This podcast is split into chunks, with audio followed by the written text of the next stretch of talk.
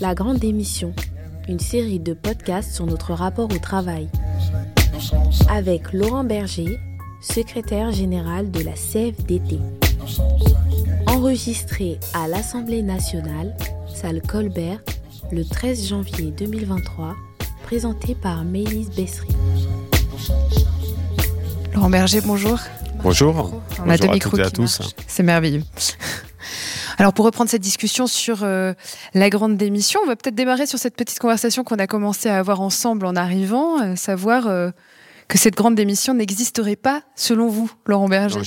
En tout cas, il faudrait, la, nuancer, y compris en termes quantitatifs, parce que effectivement, il y a une augmentation des démissions en 2021 et en 2000, en 2022, mais il, faut, la ramener d'abord au nombre d'emplois qui lui aussi augmente, donc à, cette proportion-là. Euh, ça me paraît fondamental, sinon on n'objective pas les choses. Et puis, euh, on a déjà connu des phénomènes un peu similaires, mais là, il y a deux, éléments qui sont extrêmement importants pour expliquer, euh, les choses en partie, et pas totalement. Je crois que il y y a- plusieurs causes. Le premier, c'est qu'il y a eu un effet de rattrapage de la crise sanitaire. Moi, je connais pas beaucoup de travailleurs qui, en 2020, en plein confinement, ont dit ben, je démissionne et je vais aller voir ailleurs. Euh, parce que c'était pas totalement sécure euh, ailleurs.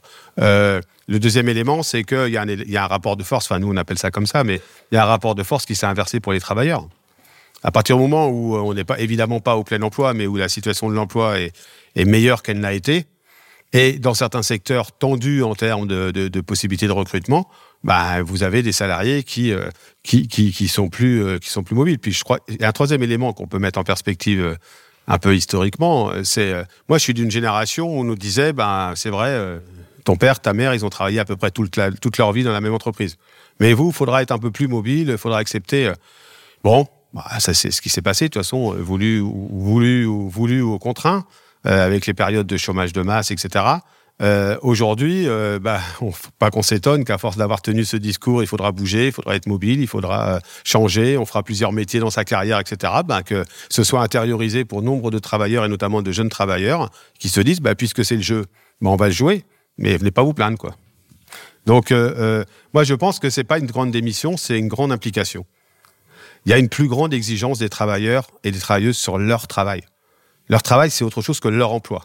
C'est sur la façon dont ils l'exercent, la façon dont ils sont reconnus. Nous, la, campagne qui a, le, mieux marché sur les dix dernières années, c'est une campagne qui, je trouvais, à titre personnel, était un peu euh, blabla. Euh, C'était sur euh, respecter.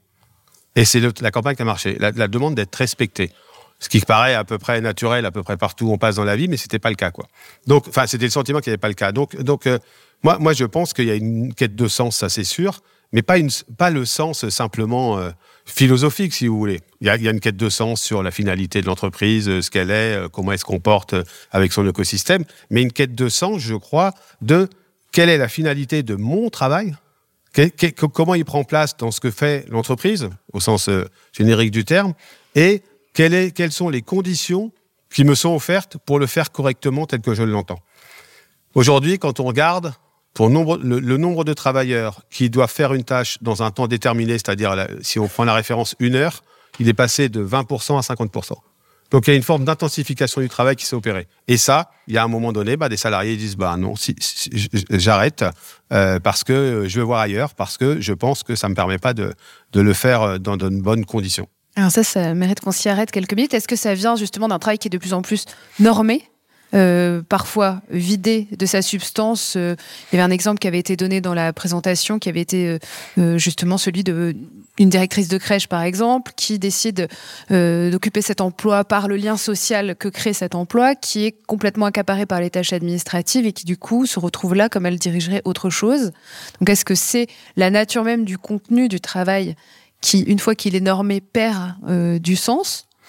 En tout cas, il y a, le ce que ça interroge, c'est quelle autonomie, quelle prise moi j'ai comme salarié sur mon travail? Est-ce que je peux, à un moment donné, exprimer une autre, une volonté de faire mon travail un peu différemment, avec sans doute beaucoup moins de normes, en tout cas de, normes un peu. euh, moi, j'étais salarié et délégué du personnel dans une structure de l'économie sociale, donc euh, c'est plutôt la troisième partie, mais je, vous- ferai part d'une expérience.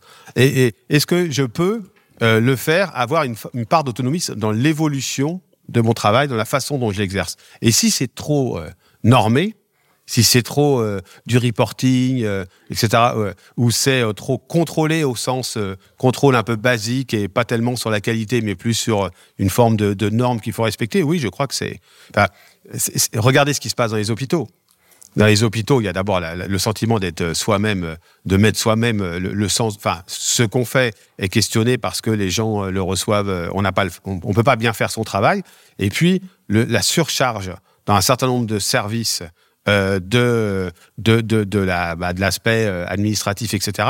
Euh, c'est pas le cœur du métier de celui ou celle qui s'engage dans, le soin ou de l'accompagnement des patients, euh, des malades. Donc, euh, je crois qu'à un moment donné, il y a eu des formes de déviance comme ça qui se sont opérées et de l'intensification du travail et le fait qu'on ait demandé aux gens de, le faire dans des cadres très déterminés sans qu'il n'y ait plus aucune part d'autonomie. Les gens ne se gèrent pas, dans la fonction publique notamment, ne se gèrent pas à coup de circulaire.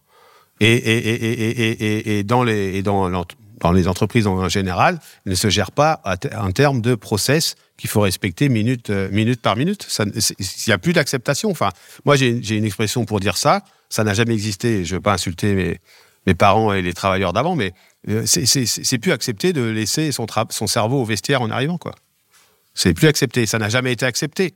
Mais il y a une forme de, volonté à certains moments de dire bon, bah, ton autonomie, t'es gentil, mais là, tu es dans un lien de subordination et tu la ramènes pas trop. Je crois que c'est fini, en fait. Mais comment est-ce qu'on peut expliquer que euh, cette crise, en tout cas, de, l'emploi, enfin, dans, la difficulté de pourvoir certains emplois, elle existe aussi dans l'ESS, qui est un secteur qui est censé offrir euh, plus de, meilleures conditions de travail, un peu plus de dialogue? En fait, l'ESS, il est. Euh, L'ESS, elle est, elle est censée, plus que censée, elle a une structure de son capital d'une certaine manière qui est, c'est pas la, recherche de profit. Ça, c'est ce qui la caractérise. Ce qui la peut la caractériser aussi, c'est une forme de, de, partage de la gouvernance. Mais est-ce que c'est la partage de la gouvernance avec les travailleurs? Pas toujours. Hein. Je vous rappelle quand on a mis en place les, conseils, les représentants des salariés dans les conseils d'administration, parmi les plus grands euh, réfractaires à la mesure en 2013, euh, c'était euh, quelques grosses structures de l'économie sociale. Hein. Donc, euh, moi, je le dis souvent, et je suis très attaché à l'économie sociale, mais le, pour reprendre une expression que j'ai entendue dans la bouche d'Éric Chenu il y a quelques temps, mais que j'employais souvent, c'était le statut fait pas la vertu. Mais ce qui pas, ce qui est, commun pour l'économie sociale que pour n'importe quelle autre entreprise, c'est la question de la qualité de vie et des conditions de travail. Nous, on, ne parle plus de QVT simplement. On parle de qualité de QVCT, c'est encore un, acronyme, je suis désolé, mais de qualité de vie et de conditions de travail. Et ça, toutes les structures employeuses, d'une certaine manière, sont interrogées sur la place qu'ils vont faire aux travailleurs dans la définition de la stratégie globale. Et je crois que dans l'association, quand on est dans une forme de quête de sens, on sait bien que dans tout un tas de secteurs, euh, euh, les, choses sont en train d'évoluer. Bah, Est-ce qu'on associe les, salariés de l'ESS à la définition de la stratégie de l'endroit, de, la structure dans laquelle on travaillait. C'est exigeant, mais c'est important. Euh, moi, nous, à la Confédération CVT, on est en train de faire un grand plan de réorganisation de fonctionnement, un grand audit de fonctionnement. On le fait avec les salariés. Bah, c'est un peu emmerdant pour le patron que je suis, je ne le cache pas. Mais enfin, c'est beaucoup plus riche que si je le faisais tout seul. Euh, et euh, l'autre question, c'est est-ce que j'ai de la prise sur mon travail? Est-ce qu'on... Et c'est l'anecdote que je voulais vous raconter. J'étais conseiller en insertion professionnelle dans une association et on devait tous les vendredis remplir des trucs pour voir si euh, le, donneur d'ordre était satisfait de, de, ce qu'on faisait. D'abord, à la fin, on s'amusait à mettre les cases là où on avait envie de les mettre parce qu'on trouvait ça tellement idiot que ça n'avait pas de sens. Jusqu'au jour où, on s'est dit, mais ils ont compris qu'on se moquait un peu, et ils dit, mais vous voudriez faire quoi? Ben, On voudrait avoir des échanges sur le sens de ce qu'on fait, des process qui sont les nôtres, hein, d'accompagnement, mais est-ce que vous voulez bien nous écouter plutôt que nous dire ce qu'il faudrait faire, la façon dont nous, avec un peu d'expérience maintenant, on pense qu'on pourrait le faire bah, Je peux vous dire que ça n'a pas été naturel au départ. non, non, on a, beaucoup d'expérience, puis on a un conseil d'administration qui a demandé qu'il fallait que ce soit comme ça. Bah, et moi, je crois que le SS, comme tous les employeurs, elle est interrogée sur la place qu'elle fait au travail réel et à la façon dont les travailleurs le perçoivent eux-mêmes et la façon dont ils aimeraient le faire évoluer. Vous évoquiez tout à l'heure, on parlait de politique aussi, des actions politiques à mener. Qu'est-ce qu'on peut imaginer justement euh, en termes de législation, d'accompagnement de l'État? Est-ce que euh, ce serait le fait d'attacher des droits euh, qui vont plus dans le sens d'une horizontalité au sein de l'entreprise? Est-ce que ça passe par l'intermédiaire de lois particulières en matière de droit du travail que de faire évoluer ces questions-là bah, qui mènent à la grande démission? Moi, je crois. Moi, je suis un j'ai deux particularités. Je suis un syndicaliste et je crois beaucoup euh, à, la vertu du contrat qui fait qu'on s'engage plus qu'on euh, est contraint. Mais je crois qu'il y a deux éléments fondamentaux. Le premier, c'est il faut faire du sujet de l'organisation du travail un sujet de négociation obligatoire dans les entreprises. Quand on est employeur, l'organisation du travail, c'est le truc dont on est jaloux parce que c'est l'élément le plus puissant du pouvoir dans l'entreprise. Il faut faire de l'organisation du travail un sujet de négociation obligatoire. Euh, et le deuxième élément, c'est qu'il faut multiplier euh, et rendre sans doute obligatoire les espaces d'expression, de dialogue professionnel pour les salariés, pour les travailleurs, sur leur travail, où ils puissent dire de façon euh, autonome, c'est-à-dire sans management et sans forcément d'ailleurs de représentation syndicale, euh, qu'ils puissent dire, eh bien écoutez, voilà, ensemble réfléchir comment ils voient leur travail, comment ils peuvent le faire évoluer. Le troisième élément, il faut revenir à de la représentation de proximité les ordonnances de 2017 ont mis euh, à mal les représentations de proximité. Et il n'y a rien de mieux. Enfin, c'est une réflexion qu'on se fait souvent avec d'autres collègues, d'autres organisations syndicales. Le syndicalisme de la fenêtre cassée ou du bureau qui, euh, ou du bureau qui est mal, euh, qui est pas à la bonne hauteur, etc. C'est aussi, enfin, c'est aussi très important, quoi. Et donc, je crois, parce que c'est des marques de reconnaissance, et la distanciation dans les instances de représentation du personnel des, euh, du, représentant avec le terrain, parce que euh, a créé des structures euh, plus, plus, plus, plus centralisées, c'est une profonde erreur. Et donc, il faut revenir à ça. S'il y avait trois actions à mener de façon législative, c'est ces trois-là que je, je préconiserais.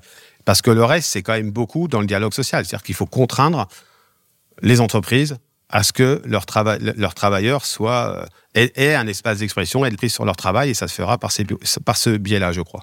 Est-ce que, d'un point de vue syndical, ça offre de, nouvelles, de nouveaux moyens de pression que de pouvoir dire, bah oui, mais si vous faites pas ça, regardez, les salariés vont quitter l'entreprise. Est-ce que cette grande démission, elle est un motif, un argument du côté euh, euh, bah D'abord, les évolutions qui sont en train de se faire sur le travail, c'est d'abord un gros défi pour les organisations syndicales. Parce que, euh, de la même manière que les salariés, parce que ce que j'ai pas dit aussi, c'est que euh, ce qui est compliqué aujourd'hui dans les entreprises, c'est qu'à la fois, il y a un souci de reconnaissance, etc., mais de traiter la singularité de chacun.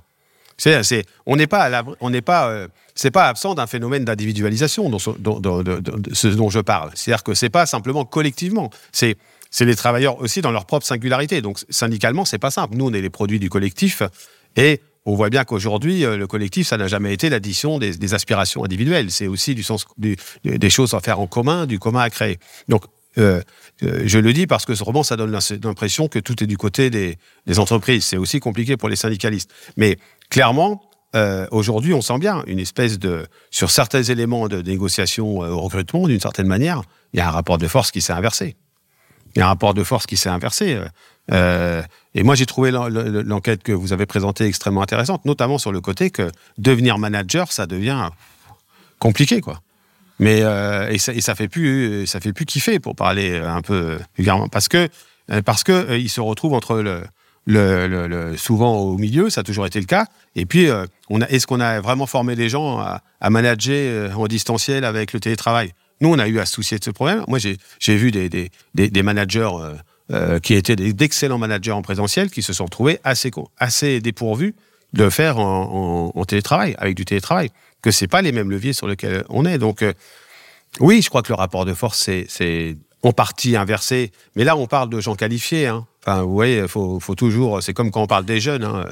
Les jeunes, c'est comme les vieux. Hein. Il y en a de, toutes les sortes. Euh, mais euh, euh, oui, c'est vrai. Vous voyez que ça parle plus quand on parle des vieux, quand même.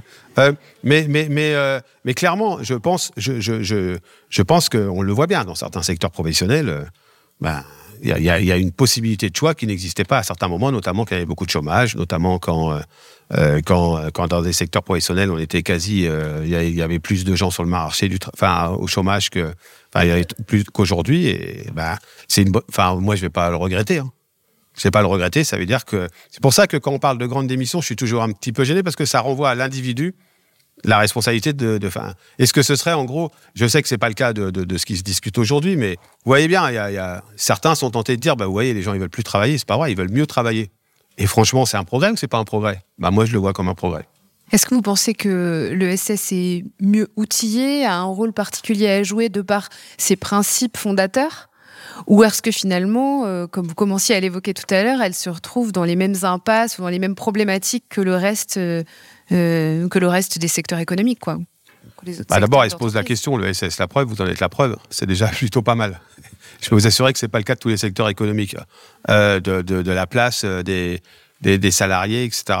Mais, mais, mais, mais elle, a, elle a aussi ses propres complexités, le SS. D'abord, on connaît ça, enfin en tout cas quand on y a travaillé, on connaît ça, la, la, la, le, la frontière entre le statut, et le, statut de salarié et le bénévolat. Euh, voilà, hein, c'est. Euh, moi, je me suis souvent vu objecter en disant, bah oui, ça va être un peu plus long, mais enfin bon, on, fait, on travaille quand même pour les demandeurs d'emploi, oui, mais moi, tu vois, je suis militant ailleurs. Euh, euh, je suis pas militant là, quoi. Là, je suis salarié. Donc, il euh, euh, faut qu'on en discute quand même de, l'intensification, de, de, de ça. Et ça, vous le savez bien que dans certains secteurs de l'ESS, pas, pas, pas, pas dans tout le secteur de l'ESS, mais c'est parfois, c'est parfois quelque chose qui est interrogeant, la confrontation avec des gens qui, des patrons qui sont des bénévoles. C'est particulier, alors pas partout non plus, pas dans tous les secteurs, mais, mais c'est quelque chose qui peut être impactant avec des fois des grandes différences d'âge entre les salariés et, les bénévoles. Vous voyez de quoi je veux parler, je suis sûr. Euh, et et, donc, euh, moi, je crois que l'ESS, elle a être en avance, comme elle est en avance euh, sur beaucoup de choses euh, aujourd'hui. Mais, ça, va, ça va demander le même effort, hein, pour être tout à fait franc, je crois, à peu près le même effort que dans toute entreprise qui voudrait le faire, c'est-à-dire de, de replacer la place du travail. Enfin, une entreprise, c'est deux parties constituantes. Le capital, qui est très particulier évidemment dans l'ESS, qui n'a pas la même composition que dans une entreprise capitalistique, et le travail. Et que dans l'ESS, le travail a été un peu euh, mis euh, un peu plus à proportion avec le capital, mais le capital dans l'ESS, souvent, c'est le sens, la finalité, la raison d'être, euh, etc. de, l'entreprise, enfin, les valeurs qu'elle défend, etc. Et, mais, mais il va quand même falloir remettre la question du travail, la façon dont on peut le faire dans de bonnes conditions, dont on peut être reconnu, sur lesquelles on, on peut intervenir. Nous, on a fait une enquête Parlons Travail il y a maintenant quelques années. Et c'était deux éléments qui étaient fondamentaux. C'est je veux peser sur les stratégies de l'entreprise, sur la façon dont elle va évoluer, ce qu'elle va devenir. Et dans l'ESS, je crois que c'est quand même très important. Les salariés de l'ESS, souvent, ils sont assez intéressés quand même à pouvoir dire leurs mots sur euh, les évolutions stratégiques, même s'ils n'en sont pas totalement euh, les détenteurs. Et puis, je veux pouvoir faire mon travail dans de bonnes conditions et donc qu'on puisse m'écouter lorsque je pense qu'il y a des évolutions à faire sur ce travail. Donc, ouais, je pense que l'ESS est prête à le faire, mais ça va devenir comme ailleurs de faire évoluer. Euh, enfin, en vous écoutant tout à l'heure, été frappé parce que, en rigolant, enfin pas en rigolant, souvent, je dis, pour mesurer la, considération pour les travailleurs dans une entreprise, c'est regarder dans les entreprises capitalistiques si le responsable des relations sociales ou des ressources humaines est dans le board. Et là, vous mettez tout à l'heure en disant, euh, ce serait pas mal des fois qu'on soit un peu associé à la direction, enfin avec les RH. Donc ça veut dire qu'il y a quelques points de similitude. C'est pas un problème d'avoir des points de similitude. La question, c'est d'aller plus vite que les autres pour bouger, quoi. Dernière question avant de laisser la parole au public. Est-ce que euh, justement la grande démission n'interroge pas aussi euh, ces pauses professionnelles, ces interruptions, ces parenthèses, ces moments de réflexion euh, sur le travail et donc ces ruptures dont vous discutez sur un tout autre sujet en ce moment qui est celui des retraites? Mais cette question-là du temps interrompu, finalement, se pose peut-être aujourd'hui un peu différemment. Ah, nous, nous, on est persuadés de ça, y compris à mettre en corrélation avec la question de la durée du travail on porte, nous, depuis longtemps, euh, une préoccupation hein, hein, qu'on a appelée euh, au début euh, la banque des temps. Bon, on appelle ça la banque du temps. C'est en gros la possibilité pour les salariés, et on fait même des propositions d'attribution de jours aux salariés pour nourrir ce capital qu'ils auraient. J'emploie des mots qui sont peut-être pas très, très corrects ici, mais c'est ça, en fait, un capital de temps qui permettrait à différents moments de sa carrière de faire des pauses. Enfin, on est dans un pays très particulier. Moi, je suis le président de la Confédération européenne des syndicats. Nous, on a un truc, c'est entre 25 et 55 ans, on bosse comme des dingos. Mais vraiment comme des dingos. Hein. Vous allez dans le quartier de la Défense à Copenhague, enfin l'équivalent du quartier de la Défense à Copenhague, à 17h, euh, on va chercher les enfants et on rentre. Hein.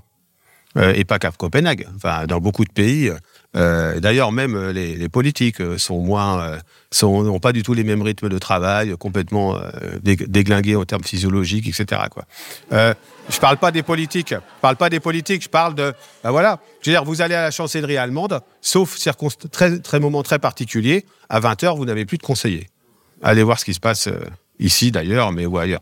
Non, et du coup, je, je, pense que nous, on a besoin de pause.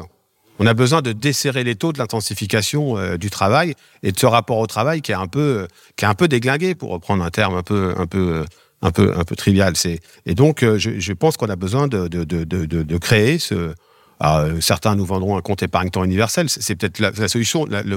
c'est pas le nom qui va compter, c'est ce qu'on va mettre dedans. Mais oui, que les gens puissent faire des pauses puisse faire des pauses pour, et pas simplement pour, euh, même si c'est très important, pour s'occuper d'un, pour être aidant dans sa famille, peut-être, mais aussi pour avoir un projet euh, militant, bénévole, pour aller, euh, pour se reposer, pour lire, pour écrire.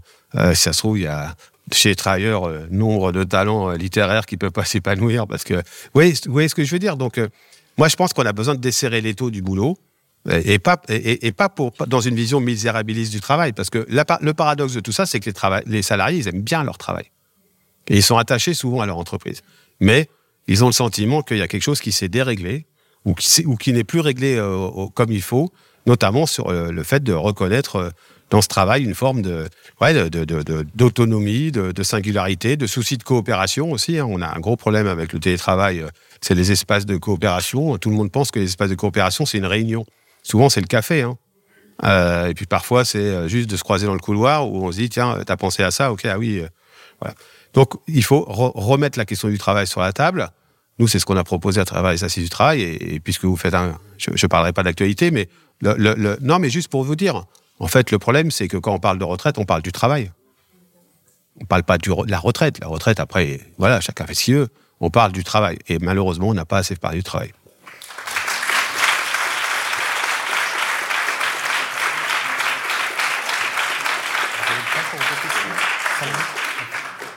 Bonjour, euh, merci beaucoup pour la qualité de votre intervention. Euh, j'avais une question parce que j'ai tiqué à un moment donné sur les leviers politiques euh, pour pour faire en sorte de, de, de changer la donne. Vous avez parlé de participation plus grande du personnel à des, des réunions de, de coopération pour pour se mettre d'accord sur sur la manière de, de gérer l'entreprise, etc., etc. Vous avez parlé de syndicalisme et vous avez, vous avez évoqué le fait que bah, c'était pas forcément en présence des syndicats que ces que ces moments pouvaient se dérouler. Et, je voulais savoir euh, qu'est-ce qui, enfin, vous êtes représentant syndical émérite.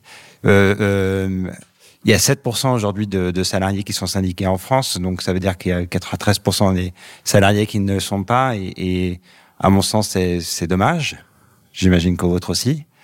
Euh, et si vous émettiez un souhait, justement, euh, si vous aviez une liste au Père Noël à faire, euh, est-ce que vous, euh, souhaiteriez que, la loi change en ce sens pour, inciter, voire obliger, comme ça se fait dans certains autres pays, les salariés à se syndiquer voilà, pour, avoir une plus grande représentativité et, et de plus grands moyens d'action au niveau, au niveau de l'entreprise et puis au niveau national également. Merci. le, le 11%. C'est pas suffisant, mais c'est 11%. Euh, moi, pourquoi je dis euh, il faut créer des espaces de parole? C'est pas nouveau. Hein, c'est la loi Roux, les lois Roux de 82, ils avaient prévu. Puis les syndicalistes, ils l'ont pas tellement mis en œuvre. Et, nous, on a eu un débat en 2010 hein, que moi j'avais mené à l'époque. Euh, dire c'est bien que les salariés puissent s'exprimer sur leur travail, la façon de le faire évoluer. Et on n'a pas besoin forcément de le faire toujours dans un dans un avec un syndicaliste à côté. Pourquoi? Parce que le rôle des syndicalistes, c'est de partir de leur, leur matériau, c'est la vie des travailleurs et des travailleuses. Mais c'est pas euh, c'est pas à eux de, leur dire de dire ce qu'elle est. Moi, vous savez, je visite des entreprises euh, toutes les semaines et je vois bien, il y a des délégués CFDT, ils arrivent dans la salle de pause ou dans l'atelier ou je ne sais où, et puis certains ils disent bon alors comment ça va, c'est quoi, euh, ça se passe comment, puis ils connaissent un tel et un tel, ça va. Et puis il y en a d'autres, ils arrivent et disent bah voilà ce que porte la CFDT. Je caricature un peu, mais bon bah la CFDT, voilà, hein, elle dit ça, elle dit ça, elle dit ça. Bah c'est deux attitudes différentes, mais il y en a une qui marche pas quoi. Vous l'avez compris. Et ça d'ailleurs, vous pouvez le transposer à d'autres fonctions. Hein autant que vous voulez.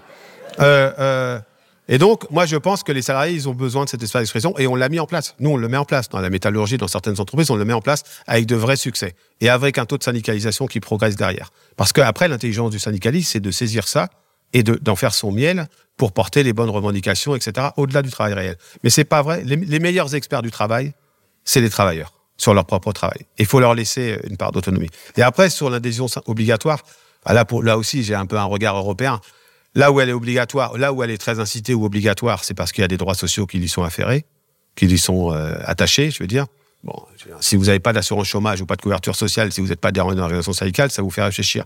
Mais par exemple, les, les, collègues des autres organisations européennes, ils sont très admiratifs de notre capacité, notre capacité militante que ça fait pas forcément.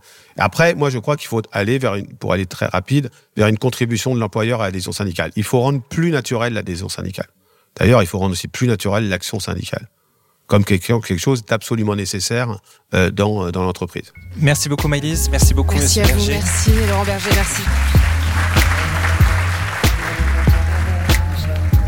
La Grande Émission, une série de podcasts produite par Orientation Durable et Making Waves.